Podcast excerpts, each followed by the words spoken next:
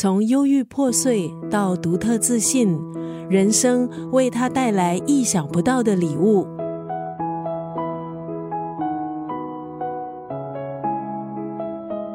每个人在人生的不同阶段都会遇到不同的挑战，有人甚至会陷入绝境，以为这就是故事的结束。不过，其实那只是一个转折点。今天在九六三作家语录分享的文字，出自这本书。管他的，就是要有盼望。这本书的作者万利豪是一位牧师。现在的他能够以流利的中英文，在台上以幽默、平易近人的方式安慰在台下身心彷徨的心灵。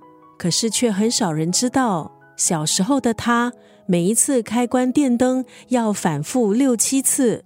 天生极度敏感、极度好动，几乎没有一分钟可以静下来，常常大哭大闹，让家人担心他的情绪失控。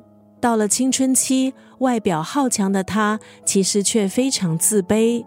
这本书作者用了七个篇章去探索他生命中每个阶段的挣扎，他如何花时间和自己和解，如何拆除新的地雷。他告诉自己，不是要跑到终点，而是要找到对的方向。今天在九六三作家语录就要分享这本书，管他的，就是要有盼望当中的这一段文字。重点不是只期待，而是要带着盼望去创造未来，愿意付出代价，努力行动，否则一切都是空想，做白日梦。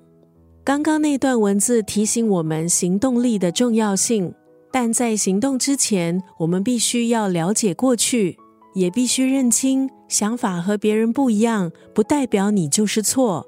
人生不应该只有一条线，尝试从另一个角度看自己，才能够发现自己的价值。重点不是只期待，而是要带着盼望去创造未来，愿意付出代价，努力行动。否则，一切都是空想，做白日梦。